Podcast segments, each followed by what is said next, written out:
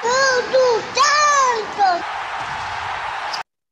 Saudações alvinegras, aqui são os meninos de fora da vila mais uma vez. Eu sou o Carlos Zuc e hoje a gente trazendo um vídeo especial aí do pré-jogo da Copa do Brasil entre Coritiba e Santos. E eu tô trazendo para vocês o torcedor mais ilustre do Coritiba que eu conheço, que é meu irmão, Luiz Gustavo Zuc. E a gente vem dessa formação aí onde nós somos de Curitiba, torcemos para o Santos por causa do nosso pai, que nosso pai ouvia jogos do Pelé e era louco pelo Santos do Pelé. E também em Curitiba, torcendo pelo Curitiba, que era o time que a gente ia aos jogos, acompanhava desde criança. Então são dois times aí que dividem aí nosso, nossa torcida. E hoje a gente está fazendo aí esse, esse bate-bola aí para falar das duas equipes. Eu representando o Santos por causa do nosso canal Meninos de Fora da Vila e o Gustavo representando o Curitiba aí em sua pessoa. Boa noite, Gustavo. Como é que está? Boa noite, beleza? Tudo bem? Estamos aqui fazendo essa apresentação desse pré-jogo. Como eu falei, no crossover, como estou falando, no crossover invertido, porque eu estou em São Paulo representando Curitiba, você está em Curitiba representando Santos, e coco, limão e chocolate. Esse, esse coco, limão e chocolate que ele falou era um vendedor de sorvete que tinha no Couto Pereira, na Arena da Baixada, nos estádios aqui de Curitiba. Ele era credenciado, vendedor de picolé. E ele passava gritando coco, limão e chocolate, coco, limão e manga. E era uma figura muito caricata dentro dos estádios. E há algum tempo atrás ele morreu, não sei quantos anos aí, mas uns quatro, cinco, assim, mas não, não faz tanto tempo, e era uma figura muito folclórica, e a gente, como a gente ia muito nos jogos no Couto Pereira, ele sempre estava lá, ele acabou virando assim um meme de torcedores que iam ao estádio. É, todo, com certeza todo torcedor paranaense que frequentava o estádio lembra dele, porque era uma figura representativa, digamos, dentro desses estádios. Sim, bastante folclórica, né? Deixa eu te perguntar uma coisa, Gustavo. É como que você enxerga assim essa questão de é, a gente acabar torcendo para dois times, né? Porque eu lembro assim que a gente teve uma fase da vida que eu torcia mais para o Santos e você torcia mais para o Coxa. E era bem nítido assim. A gente tinha assim, né, nossas preferências. E hoje eu não consigo mais enxergar dessa forma, sabe? Assim, tipo, eu gosto das duas equipes, acompanho até certo nível, né? A gente não tem mais tanto tempo, né? Porque agora é muito compromisso profissional e conta para pagar os boletos, infelizmente não se pagam sozinhos, né? E, e daí eu já vejo diferente, sabe? Eu continuo acompanhando, mas não, eu não consigo pesar tanto. Eu acho que eu sou um pouco mais racional e menos passional, como eu já fui. Assim. Também estou nessa fase, com certeza. O que, que me propõe, às vezes, eu assistir mais de um jogo de um time do que de outro, muitas vezes o principal fator para mim que eu amo é Libertadores, porque eu acho que é um jogo muito pegado, então eu assisto mais jogo do Santos, obviamente, né? Normalmente, porque o Santos está muito mais em Libertadores nesses últimos anos.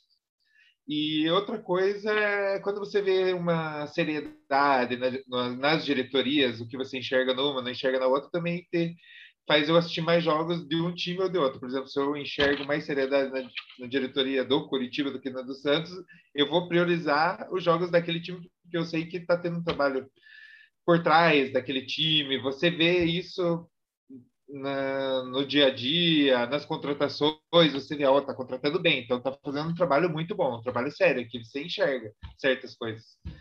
É isso que me faz assistir, é, priorizar um time ou outro, que nem eu falei. Estou na mesma que você, não tenho mais aquela, ó, oh, vou torcer mais pro Santos, torcer mais pro Coxa. E tem momentos, né, que nem eu acho que o Santos agora está entrando no momento crescente a partir do momento da vitória sobre o Benfield. Eu acho que ele deu um passo acima do que estava até agora na temporada, porque eu acho que se não fosse aquele jogo, o Santos ia estar um degrau abaixo ainda do que o Curitiba construiu até agora no momento nessa temporada o, a vitória foi contra a Universidade de Quito. A Universidade Nossa. Católica de Quito. O Benfield foi aquele jogo que o Santos perdeu 1 a 0 Mas não, relaxa, é, é faz parte. Você confundiu só o adversário.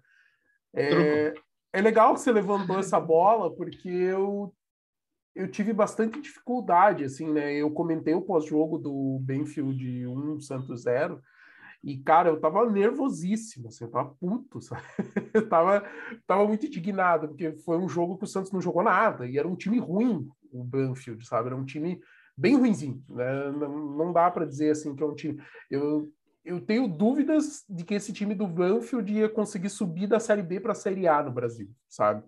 E o Concordo Santos plenamente. conseguindo jogar mal contra um time desse nível. Jogou nada. O Santos não jogou nada esse jogo. Jogou bem, bem pouquinho no final, depois estava com um a mais e estava tentando botar pressão para empatar. Então ali eu fiquei muito chateado. Porém, a sequência do Santos, assim, de moral, de estar tá ampliando a moral, faz sentido, porque empatou com o Fluminense, teve esse jogo aí do, do Universidade de Quito que ganhou, daí teve é, agora a vitória contra o Coxa. Então, assim, a sequência do Santos está dando mais moral para o trabalho do treinador e para os jogadores que estão vindo numa crescente. Então, a gente já viu é, o Batistão jogando futebol que ninguém nunca tinha visto, todo mundo duvidava que o Batistão tivesse qualidade, porque ele nunca tinha jogado tudo isso. A gente viu o Ângelo voltando bem, né? Então, jogando bem depois de um tempo fora por causa de lesão. A gente viu o Santos conseguindo criar mais e chegar mais na frente, que era um problema. A gente não estava vendo o Santos com esse volume de jogo ofensivo. Então a gente começou a ver um, a, é uma coisa que eu e o Danilo a gente sempre fala, a gente espera evolução. Então, se o treinador está trabalhando, que o time vai evoluindo. E a gente está começando a enxergar isso no, no Santos, né? E eu não quero falar, eu já ia comparar com o momento do coach, mas eu não quero porque eu vou deixar para falar na, na ordem. Assim, na, a gente preparou os momentos assim para falar. Então, primeiro vamos falar do, do confronto em si. Antes de mais nada, anunciar para você, torcedor, que a CBF definiu a data do jogo de volta entre Santos e Curitiba pela Copa do Brasil. Vai ser no dia 12 de maio, uma quinta-feira. É, em princípio, na cidade de Santos. Pode ser que o Santos mande em São Paulo? Pode. Pode acontecer, mas em princípio está marcado para Vila Belmiro. E o grande lance é quem desses dois times passar, lembrando que não tem é, peso de gol fora, critério, né? Então, se você o placar agregado ele fica igual, a disputa é por pênaltis. E quem passar dessa fase chega até as oitavas de final e vai ganhar 3 milhões de reais, fora tudo que já ganhou até agora, né? Então, as duas equipes aí já passaram das outras fases, já levantaram aí, só de chegar nessa fase já ganham 1 milhão e 900 mil reais. Então, passando de fase já garante pelo menos mais 3 milhões, o que é dinheiro pra caramba. E a parte triste que a gente tem que falar é que diretorias de Coritiba e Santos, com aval da Polícia Civil e do Ministério Público do Paraná, solicitaram para a CBF que o jogo seja feito com torcida única. É, por que isso? Por causa da briga que teve em Santos no jogo entre Santos e Curitiba pelo Campeonato Brasileiro no fim de semana. Então, devido a essa violência, devido aos problemas, né, a gente tem um histórico aí de torcidas rivais que são que se aliam. Então, em princípio, a torcida jovem do Santos tem uma parceria com a torcida dos fanáticos, que é do Atlético Paranaense. Então, muitos torcedores do Santos iam até a sede da Fanáticos para assistir jogos do Santos aqui em Curitiba. Então, meio que virou uma parceria ali das duas torcidas. Automaticamente, ao Santos fazendo uma parceria, uma torcida do Santos fazendo parceria com uma torcida do Atlético, ela é inimiga do torcedor do. Cara, é, é, idiota ter que estar tá falando isso, mas eu estou falando, sabe? É, é besta falar, mas é isso que aconteceu. E aí existe essa rivalidade. Fora que existe também uma proximidade da torcida do, do Curitiba com a torcida do Vasco, que é a arca inimiga da torcida do Santos, por causa de uma invasão de campo que aconteceu na década de 90. Tá? Cara, de, de verdade, cara, eu estou contando para vocês o que eu li a respeito. É bizarro eu ter que estar falando de coisas que começaram em 90 e poucos, sabe? Tipo, há muito tempo atrás não fazem sentido nenhum e que estão combinando numa briga que aconteceu e que pode ter torcida única para o jogo, cara. O que é super triste, porque, cara, você não deveria ser impedido de ver o seu time de coração jogar por causa de uma briga de torcedores. E, cara, eu não, eu não gosto de ficar falando que os caras são torcedores, né? Porque, mas são, são, eles torcem pelo time. Só que, cara, é muito triste a gente pensar nisso. Tava até conversando com o Danilo agora há pouco e ele falou, cara, que o pai e o tio dele estavam loucos para ir no jogo, já não tem certeza se vão e ele ia se deslocar, ia vir para Curitiba saindo do interior do estado e já não vai fazer, porque ele não tem certeza se vai acontecer ou não.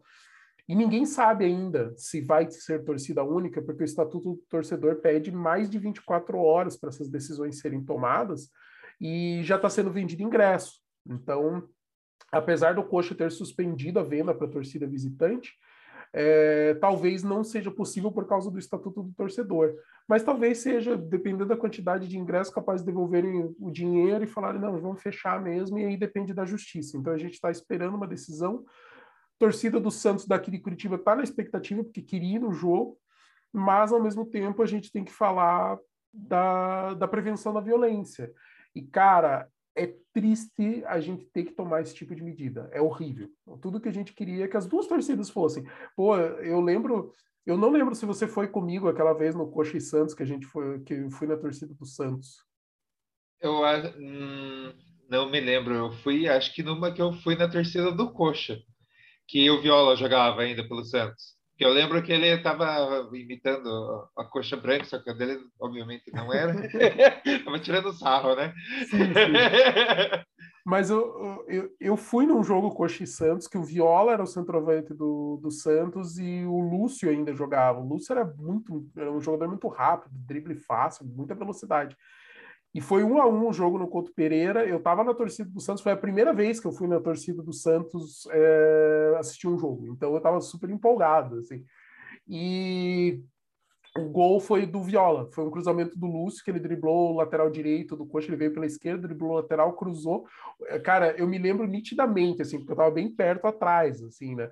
Do, da, vendo a bola vir de frente o Viola ameaçou correr para frente, o zagueiro comprou, sabe? Foi para o primeiro pau, ele veio para o segundo pau. Cara, antes da bola sair do pé do Lúcio, o gol já estava desenhado, sabe? Tipo, na hora que ele pôs o pé para trás, a bola saiu do pé do Lúcio, ele só ajeitou, pulou, testou para baixo, assim, aquele gol de manual, assim, da cabeçada.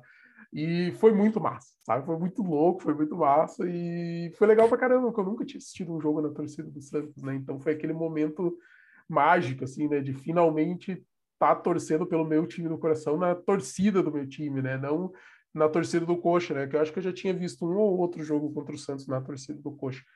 Então foi bem legal essa experiência. E tomara que tomara que se houve, é, eu torço para que tenha as duas torcidas desde que haja segurança para isso desde que tenha um esquema policial forte, que os seguranças dentro do estádio também estejam preparados, seja muito bem feito. Agora, se realmente a única coisa que for se esperar for um confronto, infelizmente, talvez seja a solução a torcida única. Lembrando que as brigas podem acontecer fora. O Atletiba teve torcida única nos dois jogos e teve briga nos dois jogos.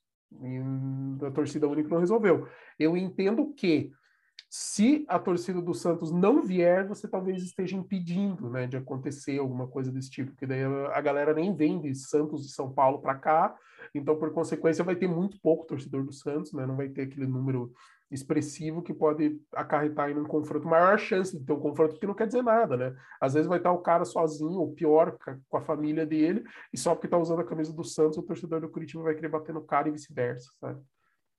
Que é uma coisa que, infelizmente, acontece mais do que deveria. Enfim, vamos falar de coisa boa? Vamos falar de TechPix? Não, TechPix não. Vamos falar primeiro do mandante do jogo, que é o Curitiba. Gustavo, tem as honras aí, comece e qualquer coisa eu pontuo aí no meio. Tá bom, beleza. Começar com as escalações, a gente já fala dos falques no meio dessa, das escalações aí. Vamos lá, o Coxa vai de um Muralha, lateral esquerdo Egídio, é, zagueiros Castanha e Henrique, e na lateral direita, ou Guilherme ou Matheus Alexandre. Talvez venha o Matheus Alexandre por uma mudança tática do que o técnico do Curitiba observou no último jogo, que talvez seja necessário, que ele talvez prefira avançar um pouco mais, porque o Guilherme é um zagueiro que foi improvisado na lateral direita, então ele ficou muito contido ali na zaga, só para segurar um pouco ali ao lado esquerdo do Santos. É, volantes, William Farias e Andrei, é, no meio de campo temos Tony Anderson, que é um pouco dúvida ainda, mas ele treinou hoje no período da tarde, teoricamente tudo bem, vai para campo. Se não for ele, vai ser provavelmente o Regis. Daí Aleph Manga e Igor Paixão. E no centroavante, o Leo Gamalho, só que o Leo Gamalho também sentiu a coxa e esse provavelmente está fora. E para a vaga dele, Adrian Martinez ou Clayton. Eu, sinceramente, prefiro o Clayton porque ele já está mais entrosado, jogou um pouco o, o Paranaense ali e mostrou que veio. fez gols se enturmou bem com o time. Tá, acho que está mais preparado. É, eu tô com você, eu também acho assim que é bem mais provável que seja o Clayton ali no meio, Clayton, Clayton, a gente nunca sabe a pronúncia, né? A gente só sabe como é que escreve, né? E é. o Gamalho é um desfalque certo, né? Ele sentiu a coxa e realmente está fora. O Tony Anderson é dúvida, porque ele sentiu o pé e saiu no intervalo do jogo contra o Santos, mas já, como disse o Gustavo, já treinou, então tem grande chance dele começar o jogo ou se for o caso, pelo menos entrar no segundo tempo. Mas eu acredito que, como ele tem jogado bem, é muito provável que ele seja o atual titular nesse momento, então chance maior para ele. O Regis corre por fora, o Robinho mais ainda. Nossa. E desfalques de mais tempo. Natanael, lateral direito, né, que é cria da, da base do Coxa, que todo mundo apontava quando como grande nome da base do Coxa, porque ele já vinha jogando como titular há mais tempo, até a ascensão do Igor Paixão no ano passado, né? O Igor Paixão começou a crescer, começou a jogar bem, e esse ano ele tá jogando muita bola. Inclusive, foi o principal jogador do Curitiba no ataque do Curitiba nesse jogo contra o Santos, né? O que mais deu trabalho para a defesa do Peixe. E o outro jogador que não pode jogar é o Fabrício Daniel, atacante que veio para o brasileiro, porque ele já jogou a Copa do Brasil pelo Mirassol, então não pode ser inscrito na, nessa competição por um outro time. E eu queria, Guto, que você comentasse aí o momento do Coxa, cara. Tipo, é, eu já mencionei no Guia do Brasileirão, assim por cima, mas eu tinha que falar rápido sobre muitos times, então talvez você possa falar um pouquinho mais. Então, o Coxa vem numa crescente, fora o ponto fora da curva foi o jogo contra o Santos, porque teve um pouco de azar e tudo mais, mas ganhou o Campeonato Paranaense, ganhou do principal rival nas semifinais do Paranaense, que foi contra o Atlético Paranaense, e eu acho que está vindo muito bem, e eu acho que uma montagem de equipe é muito bem estudada, sabe? Eu acho que boa parte das contratações eu olhei, pô, esse cara é certo esse cara é certo. Eu olhava com orgulho, eu falei, nossa, os caras estão finalmente, depois de muito, muito, muito, muito tempo, que você olha os caras montando os times, assim, você dá vergonha, sabe? Você vê os caras montando o time, meu Deus, parece, desculpe os torcedores do Paraná Clube aí, mas ultimamente posso falar isso com toda certeza. Parece o Paraná Clube formando time. Ah, o cara tá jogando lá na Suburbana, vem, pode vir, qualquer um. E esse ano não. Esse, a partir do ano passado, na verdade, já começaram a contratar Léo Gamalho, alguns exemplos, assim, poucos, mas foram formando uma base e estão fortalecendo essa base nesse ano. Foram contratações nesse ano. É, o Andrei, que era do Vasco, tá super, ele já foi até cotado no Atlético Mineiro no tempo do Cuca. É, o Aleph Manga, que tá aí, tá demonstrando o futebol dele, não preciso nem falar nada, né? Já mostrou o cartão de visita dele e por enquanto está correspondendo muito bem. E entre outros nomes que pouco a pouco a torcida está dando o aval. Ah, esse jogador é muito bom, esse jogador é muito bom. Eu estou falando por, pelos torcedores do Curitiba. Posso estar falando bobagem, mas no meu ponto de vista, eu acho que a diretoria está atuando pontualmente e muito bem. É o próprio Tony Anderson, né? Que nos Nossa, últimos perfeito. jogos assumiu titularidade, né? Veio emprestado do, do Bragantino. O Aleph Manga veio do Goiás, teve uma boa Série B pelo Goiás, fez acho que 10 gols, se não me engano, na Série B, foi um dos nomes de destaque do Goiás. Foi cotado para ir para o Santos, inclusive tentou cavar uma vaguinha no Santos, por quê? Porque o Aleph Manga é torcedor do Peixe. Aleph Manga é formado nas categorias de base do Santos. Ele fez uma boa parte da categoria de base com o Santos. Chegou a treinar com o Neymar, chegou a treinar com o Gabigol, com o Ganso. É, eles subiram de categoria, ele ficou. E no fim ele acabou sendo dispensado, foi para o Jabaquara, rodou por algumas equipes eh, menores e até apareceu no Resende. No Resende ele fez um bom campeonato carioca. Aí ele acabou chegando no Goiás, fez um bom Série B pelo Goiás e daí credenciou ele aí para o Curitiba. Na época, eu até comentei quando, o, quando o Curitiba contratou o Aleph Manga, eu falei para o Gustavo, nossa, o Coxa deu chapéu no peixe.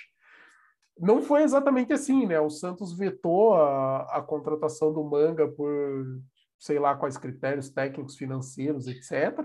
Mas daí ele ficou livre, o Coxa foi lá, assinou com ele e acabou se mostrando uma contratação acertada. Ele começou super bem, caiu um pouquinho de rendimento, mas depois engrenou de novo e tá bem assim nos últimos jogos e acabou formando um, um trio de ataque muito forte, né? Aleph Manga, Léo Igor Paixão, que os caras são responsáveis aí por dois terços dos gols do, do Coritiba no ano. Então a gente tem o Léo Gamalho tá, tá com 11 gols no ano agora, né, com o gol que fez no, contra o Santos. O Igor Paixão tem 7 gols e 7 assistências, o Léo e o Aleph Manga tem 7 gols, sabe? Então, tipo, é um ataque muito prolífico, perigosíssimo, assim, faz bastante gol e cria bastante oportunidades, são jogadores que aparecem muito, são voluntariosos, correm muito. Então, eu diria, eu, eu concordo com o Guto quando ele diz que parece que a diretoria do Coxa está acertando a mão e não é hoje. A diretoria do Coxa está acertando a mão desde o momento que o, o presidente, a, que essa nova diretoria assumiu. Para quem não sabe, o presidente era o Rogério Folador, ele faleceu de Covid-19.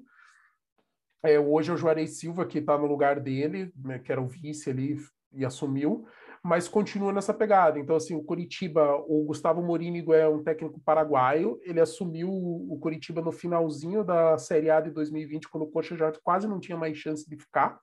Ele fez alguns testes na hora que viu que não tinha mais jeito, né, que já não tinha mais o que fazer, e ficou no time. Aí, em 2021, no Paranaense, ele não conseguiu classificar o time, o Coxa, para a segunda fase. E nesse momento ele quase caiu. Ele balançou. Foi aquele momento ali que o presidente, o falador, bancou, falou assim, cara, eu vou segurar esse cara. E foi talvez a decisão mais acertada do Curitiba nos últimos anos, cara. E assim, anos que eu digo, talvez uns oito, dez anos, assim, porque era bem isso que o Gustavo falou. Parecia que o time dava vergonha, sabe, as coisas que o Coxa fazia. E daí o Coxa montou uma base boa para disputar a Série B ele tinha um time, eu mencionei isso no pré-jogo, né, de Santos e Curitiba pelo brasileiro, montou uma base que o time titular era bom, mas não tinha muito reserva, então o time meio que jogava sempre o mesmo, sempre o mesmo. E no final do, da Série B foi líder por, acho que foi o time que mais ficou na liderança da Série B, e aí no final meio que perdeu o gás, porque daí os jogadores já estavam mais cansados, eram sempre os mesmos que jogavam, o Mourinho quase não mexiam, poucas mudanças, e para esse ano parece que o Coxa melhorou o elenco, assim, então eles trouxeram mais jogadores pontuais, assim, em posições chave, encorparam as opções de reserva, então trouxe o Egídio para a lateral esquerda, o Matheus Alexandre para ser o reserva já veio no, na metade do ano passado, ficou para esse ano para ser o reserva do do Natanael, né, que está contundido. Aí trouxe o Guilhermo para ser essa opção de terceiro zagueiro, porque só tinha jogadores da base na reserva do Henrique do, e do Castan. É, o Muralha assumiu a titularidade de vez, né? Tinha aquela questão do Wilson, que é um goleiro histórico do Curitiba, mas que já passou do seu auge. E eu até comentei com o Guto no final do ano, quando o Coxa estava garantido que ia subir. Falei, cara, não dá para continuar com o Wilson, porque ele já passou, cara. Sabe? Assim, ele é bom, ele ainda é bom goleiro mas para disputar uma Série A, talvez a exigência seja maior, precisa mais agilidade. Ele já não tem mais toda a agilidade, ele não sai mais do gol, ele só fica embaixo da trave. Embaixo da trave ele é muito bom, mas precisa sair, precisa participar mais. E eu falei, cara, o Coxa devia bancar pelo menos o Muralha para a gente ver. E o Muralha, apesar de ter tido aí uma ou duas falhas no ano, tá se recuperando e tá salvando muito o jogo, o Coxa. É. E... O Coxa vai ter que botar fé no Muralha agora. A torcida inteira estava pedindo um novo goleiro todo mundo, acho, por causa dessas falhas do Muralha. O Muralha, ao meu ver, é tipo um Klimer. Vai lá e salva umas bolas que você pensa, nossa, o cara defende muito, mas leva umas que dá vergonha às vezes.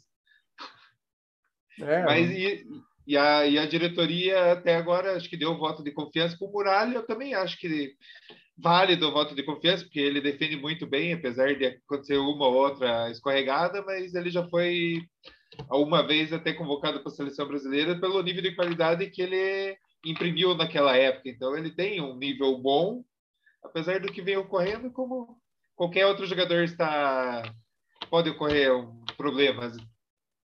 É, e para fechar assim a lista, eu acho que o Andrei, que o Guto mencionou, que veio do Vasco, que é um baita jogador, está jogando muita bola.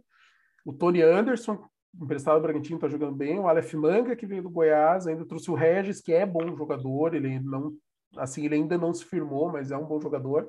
E parece que está montando assim aquele elenco assim, e daí faz algumas apostas, pega uns caras assim que testa, vê se dá certo, se não dá. Então tem muito isso. E lembrando que o Newton tá no coxa, tá? Então, lei do É. ex aí, Newton tá lá. Ele não tem jogado, mas é aquela coisa. Vai que de repente, justo nesse jogo, o técnico fala: ah, vai dar boa eu pôr o. Vocês sabem o que acontece, né? O Santos adora tomar um gol de lei do ex, até porque tem lei do ex em praticamente todo o time do futebol brasileiro. Sempre tem jeito do Santos ali. Às vezes tem o cara que jogou no sub-7 do Santos, tá lá e acaba fazendo gol no Santos. É, Passando para falar do Santos agora, que é o, o que nos interessa nesse canal, né? O Santos, cara, a gente tá com. Assim, eu vou primeiro falar dos desfalques que são certos, tá? O Sanches não foi para o jogo por causa do número de estrangeiros, e o Camacho não pode jogar porque ele foi expulso contra o Flamengo do Piauí. Isso é garantido, isso é certo. Provável escalação. Tive bastante dificuldade para encontrar a provável escalação do, do Santos, mas saiu no UOL, né? Graças ao Lucas Mussetti, apesar da diretoria do Santos ter barrado o UOL de, de trabalhar no, no, dentro da vila e dentro do CT Rei Pelé, aparentemente o Santos está com uma provável escalação de João Paulo no gol, Madison, Maicon, Eduardo Bauerman e Lucas Pires, lateral esquerdo. No meio, Rodrigo Fernandes, talvez Vinícius Anocelo, e aqui tá bancando o Zanocelo, e o Jordan Júlio como meia. E na frente, Ângelo, Marcos Leonardo e Léo Batistão. Aí o Léo Batistão entraria na esquerda, mas de repente fazendo a mesma coisa que ele já fez nesse jogo, fechando mais no meio e o Jordan Júlio jogando mais para a esquerda. Porém, no lugar do Léo Batistão pode ser o Lucas Braga ou mesmo o William Maranhão, para formar aqueles dois volantes marcadores, ainda mais que vai jogar fora de casa, né? e o Bustos está com esse medo de é, firmar a defesa, tomar menos gol, transformar num time mais seguro para crescer moral, é uma estratégia válida. Mas eu acho besteira, porque eu acho que o William Maranhão tem que ser o reserva do Rodrigo Fernandes e não o companheiro. Mas a gente também tem a possível volta do Ricardo Goulart, né? O Goulart que tinha sido. É, tinha ficado de fora no jogo, né, contra o Coxa aí na, no fim de semana, pelo brasileiro. Ele parece que o, o que o Bustos falou é que ele fez 10 jogos seguidos e eles deram tempo para ele descansar, mas tem grande chance aí do Ricardo Goulart de repente aparecer nesse próximo jogo aí pela Copa do Brasil, até pelo peso que tem o Ricardo Goulart e o jogo em si, que é um jogo eliminatório. Quem fica de fora, além do Sanches e do e do Camacho, são Robson Reis na zaga, Vinícius Balieiro no meio, Marcos Guilherme e Juan, que ficaram fora dos relacionados. Em compensação, o Auro está entre os relacionados dessa vez. Então, a gente tem ali de lateral, dois laterais direitos e dois laterais esquerdos, com o Felipe e Jonathan relacionados. No gol, João Paulo, a volta do John e o Paulo Mazotti, né? O John que já foi relacionado no jogo passado também. E além deles, para a zaga, a gente tem Luiz Felipe Velasquez como opção. No meio de campo, Sandri, Pirani e William Maranhão. E no ataque, a gente tem o próprio Ricardo Goulart, o Léo Batistão, Lucas Braga, Lucas Barbosa e o Angulo. São todas essas opções aí que a gente tem. Para falar do momento do Santos, é, a gente já deu um spoiler no começo do vídeo, né? A gente estava falando que o Santos talvez esteja numa crescente. Então, é uma sequência aí que o Santos é, conseguiu alguns bons resultados, né? Então ganhou do Coxa, ganhou da Universidade de Quito, empatou fora com o Fluminense, foi um jogo ruim de ver, ruim que doeu, mas o Santos conseguiu um bom resultado, sabe, empatar fora com o Fluminense no momento que o Fluminense está, campeão carioca, tal, e principalmente depois do jogo horrível que foi contra o Banfield, sabe? Então a gente está vendo evolução, e vendo evolução é promessa de que alguma coisa boa vai acontecer. Inclusive, a gente está começando a ver concorrência no ataque. A gente está vendo a opção do Léo Batistão, Marcos Leonardo, o próprio Angulo, que já fez gol, sabe? Então, o Ângelo voltou, voltou bem. Então, tem o Lucas Barbosa ainda.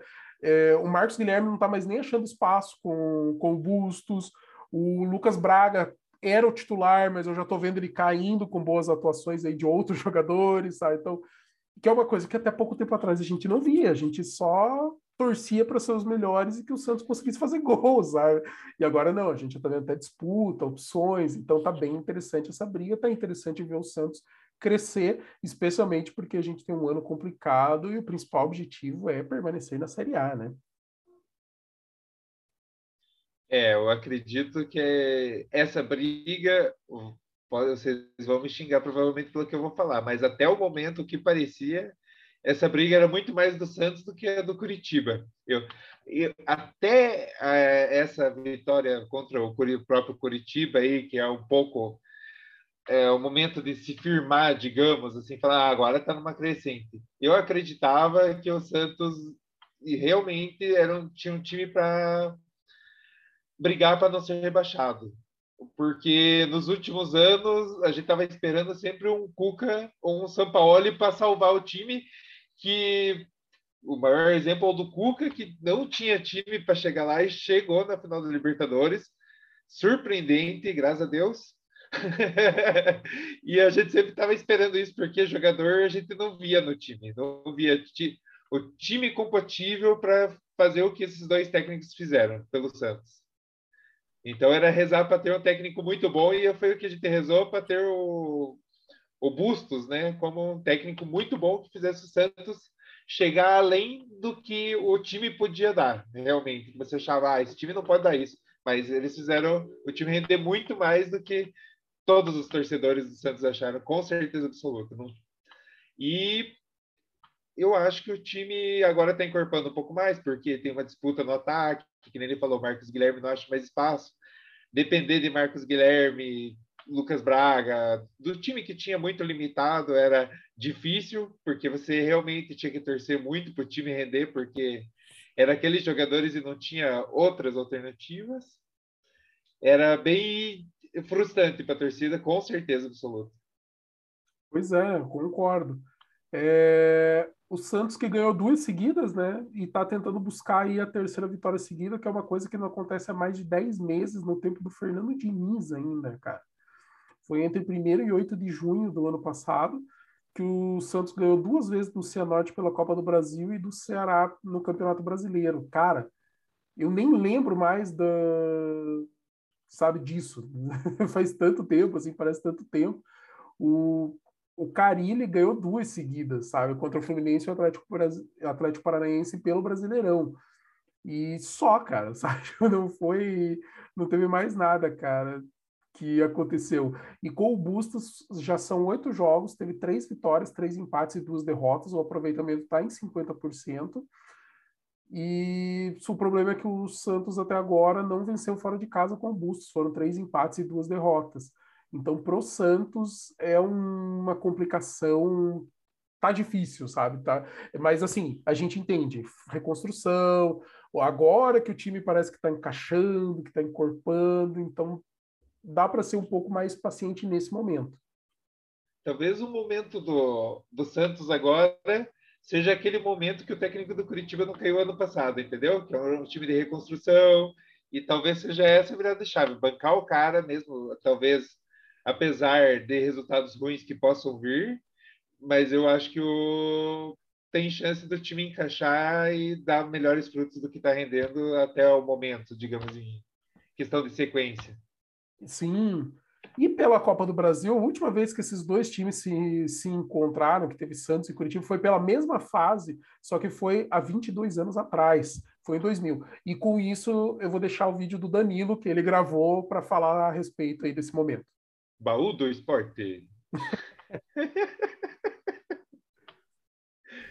Saudações alvinegras, pessoal. Aqui no vídeo do Carlão, né? deixei o Carlão fazer o, o nosso pré-jogo, afinal de contas ele tem mais envergadura moral para falar sobre o Curitiba, acompanha bem mais do que eu. Mas, sendo um confronto de Copa do Brasil, eu posso falar que todas as vezes que o Santos jogou em Curitiba na Copa do Brasil, pelo menos até hoje, eu estive lá presente, que foi uma vez em 2000, então eu queria falar um pouco desse jogo. É um jogo que eu lembro muito bem de ter visto no estádio. Eu estava lá no Couto Pereira nesse dia. É, foi, o Santos classificou foi na Copa do Brasil de 2000, quando o Santos chegou na semifinal. Então foi uma campanha bem interessante do Santos nesse ano. É o Santos que tinha um time que era interessante e nesse mata-mata era treinado pelo Carlos Alberto Silva. É, nessa época, enfim, 2000, né? Eu não era assim, tinha 13 anos e tal, ficava sempre na expectativa de, de ver o Santos no estádio e o Santos não vinha tão bem com o Carlos Alberto Silva. Deixa eu ver como é que foi a campanha do Santos até lá. Santos da Amapá.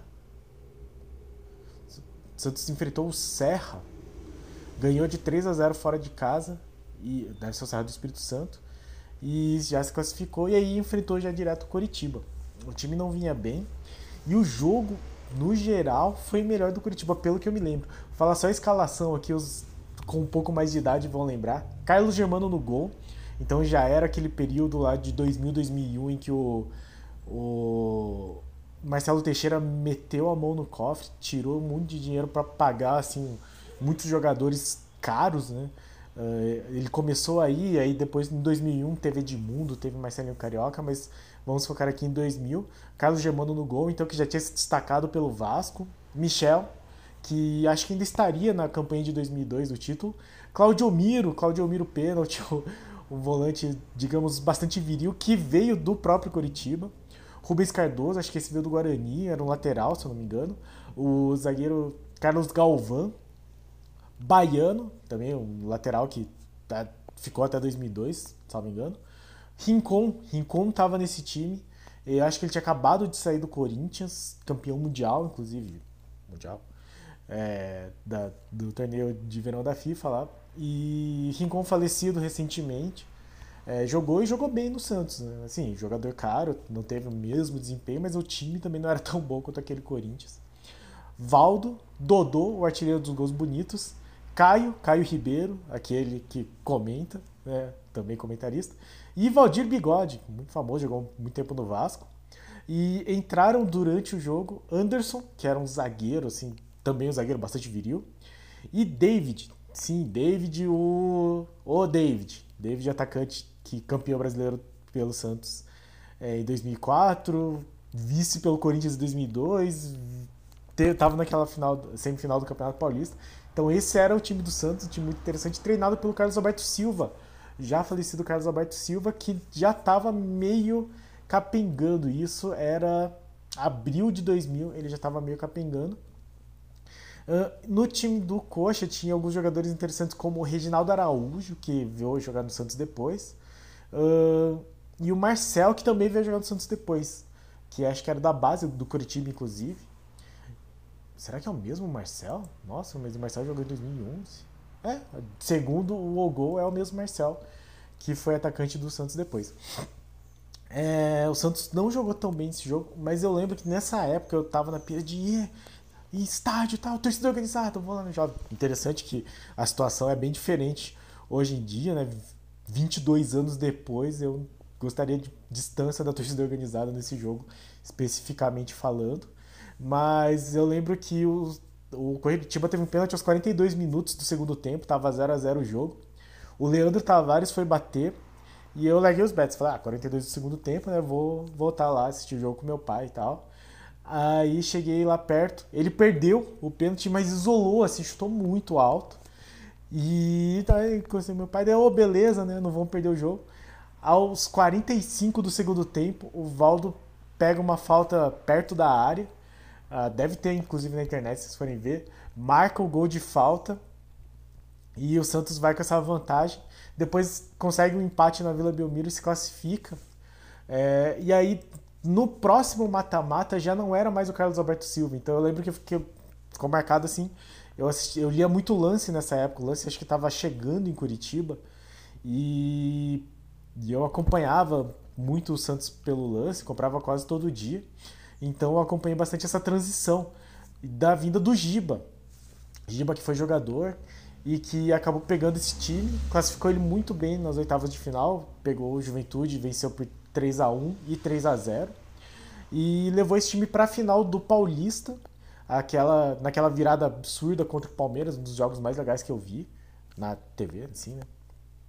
É, que o Santos estava perdendo até os 20 minutos do segundo tempo por 2 a 0 precisava virar, conseguiu a virada. E aí, nas quartas de final, o Santos pegou aí do Flamengo, meteu 4 a 0 e 4 a 2 nos dois jogos. 4 a 2 na ida em casa, não, 4 a, é, 4 a 0 fora e 4 a 2 Deixa eu confirmar só. Não, a ida 4 a 2 pro Santos, volta 4 a 0 pro Santos, pleno Maracanã. Então, espetáculo. Dodô marcando um monte de gol, Caio marcando um monte de gol. E o Santos acabou sendo eliminado pelo Cruzeiro, que foi campeão em cima do São Paulo, que nunca ganhou a Copa do Brasil. Né? Mais um, um ano frustrado aí para o São Paulo. Mas enfim, foi este jogo que o Santos jogou, o único jogo do Santos no Couto Pereira contra o Coritiba pela Copa do Brasil. Então eu estava lá, dessa vez eu não tenho certeza se estarei, mas de qualquer forma foi o único confronto do Santos. O Santos saiu superior e se classificou.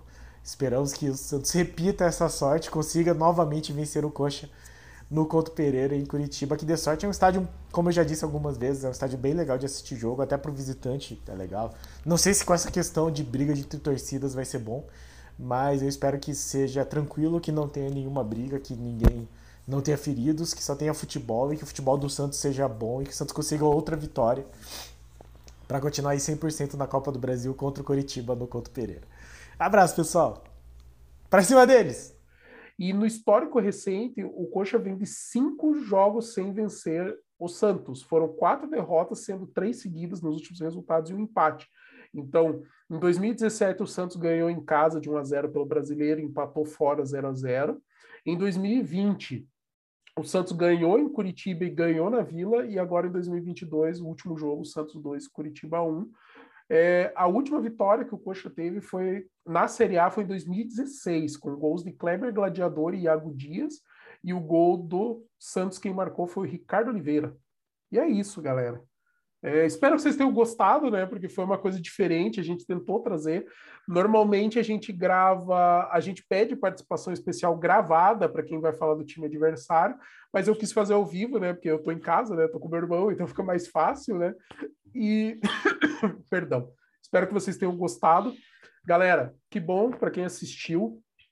Curta, comentem, compartilhem, se inscrevam no canal, tragam mais cientistas para torcer com a gente. O jogo é amanhã às sete e meia da noite vai ter Coritiba e Santos pela Copa do Brasil. Gustavo, e aí, considerações finais? Boa noite, galera. Valeu, muito obrigado. Prazer estar com vocês. Desculpe qualquer coisa, estou debutando aqui. Valeu, boa noite. Dale. Você tem um palpite para esse jogo, Guto? Quando você acha que vai dar? Eu acho que vai dar. Cara, a galera vai. Eu falei, vai me matar aqui, né? Porque eu tô na torcida do canal do, contra o Santos, né? Eu acho que vai dar 2 a 1 um Curitiba, porque o que eu acho, o time do Curitiba está bem montado, está mais estruturado, está é, tá com tempo de trabalho um pouco maior, mas se bem que jogadores novos estão chegando, e as peças que estão chegando para o Curitiba, mesmo as que estão chegando agora, parece que está se encaixando muito bem. É alguns ajustes que o técnico precisa fazer defensivamente, que foi visto no jogo passado, é, que eu acho que vai dar a vitória para o Curitiba principalmente, que nem eu falei, o Clayton, ele já entrou bem da, no Campeonato Paranaense, no lugar, quando o Léo Gamalho não pôde jogar, fez gols, quer dizer, foi substituído, né? O Léo Gamalho saiu, o Clayton entrou e já fez gols. Já mostrou que tem potencial para ser um bom artilheiro ali. E o Tony Anderson entrando na área ali também, que era outro que jogou para o Atlético Paranaense, o Bragantino ele não estava indo bem, mas agora no Coxa se reencontrou e está jogando bem, está rendendo bons frutos, eu acho que vai dar certo. E você? Eu, eu, eu cara, eu detesto dar palpite. Gaguejou, gaguejou. Exatamente. Eu detesto dar palpite porque eu costumo errar. Então eu não gosto de dar palpite, eu gosto de analisar. O Curitiba tem mais tempo de trabalho, tem um time que está um ou dois degraus à frente de preparação, como eu disse no vídeo do pré-jogo do brasileiro. É, o Santos está nesse caminho, mas o, o Coritiba já está um pouquinho à frente, independente de qualidade de elenco, qualidade de jogadores, qualidade técnica, dinheiro, etc. Estou falando só de preparação. Preparação do Curitiba é há mais tempo. Parece que o Curitiba tem um time mais preparado, mais pronto. Porém, a gente viu que o Santos conseguiu jogar de igual para igual contra o Coxa, que era uma coisa que eu estava meio desconfiado no, antes do jogo. Então, tem potencial, sabe? É um jogo que o Santos pode tirar um bom resultado. E eu, se fosse cravar, se o Santos entrar para só para se defender, tem grande chance de tomar mais gols aí, porque o time do Coxa dificilmente não marca gol. Então eu acredito que o Santos tem que entrar com uma formação mais equilibrada, buscar jogo também, porque a gente viu que o Curitiba tem alguns espaços, O Ângelo conseguiu jogar bem, então é uma coisa que o Santos pode explorar bastante. Tanto o Batistão ali caindo, fazendo uma dupla boa com o Marcos Leonardo, quanto o Ângelo também indo para cima, principalmente do, dos zagueiros ali do lateral do Coxa, que já são mais velhos, Castanha, Henrique Egídio, aí tem talvez o quádruplo de idade do Ângelo, o quinto somados. Então, eu acredito que se o Santos não se acovardar, não se apequenar e tentar criar, mas assim, inteligente, né? Saber marcar bem, saber atacar bem nos momentos que tem essa oportunidade, tem potencial aí de sair com resultado. Não sei te dizer o placar cravado, mas de repente um empate, ou quem sabe até mesmo aquele 1 a 0 choradinho tal. Então, vamos ver se como que essas equipes vão entrar, vamos ver se vai ter mudanças estratégicas. O Morínigo falou que a estratégia já está pronta, mas que ele não ia abrir isso para o treinador adversário, e o Bustos falou a mesma coisa. Tanto que a gente não sabe se o Goulart vai jogar, a gente não sabe se vai com dois volantes, se volantes que eu digo primeiros volantes, né? Se seria o Fernandes e o Maranhão, ou se vai ser o Fernandes e o Zanocelo. A gente não sabe se na esquerda ali vai jogar é, o Batistão como jogou nesse jogo, se de repente vai voltar o Lucas Braga, sabe? Então tem muitas variações aí que podem acontecer que a gente ainda não sabe do Santos, tanto que foi difícil encontrar a possível escalação do Peixe. Mas é isso, galera. Muito obrigado a todos. Como eu disse antes, curta, comente, compartilhe, se inscreva no canal, tragam mais cientistas para nossa base e, como sempre diz o Danilo, para cima deles. Um grande abraço. Abraço.